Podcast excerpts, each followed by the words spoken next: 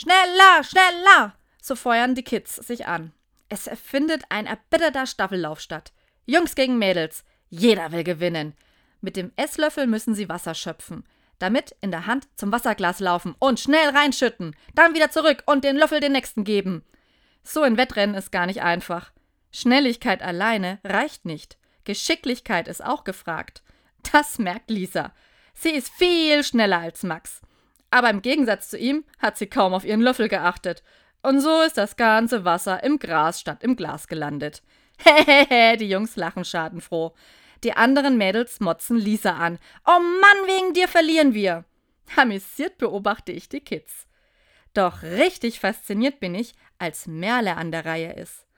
Merle ist körperlich beeinträchtigt und deshalb viel langsamer als die anderen. Es wäre ein leichtes für die Jungs, daraus jetzt einen Vorteil zu schlagen. Doch die Jungs warten, bis auch Merle soweit ist. Und die Mädels feuern sie an. Kein Gemaule, weil Merle mehr Zeit braucht. Stattdessen Unterstützung von allen. Wenn du ein Kind siehst, dann hast du Gott auf frischer Tat ertappt, sagt Luther. Wie recht er hat.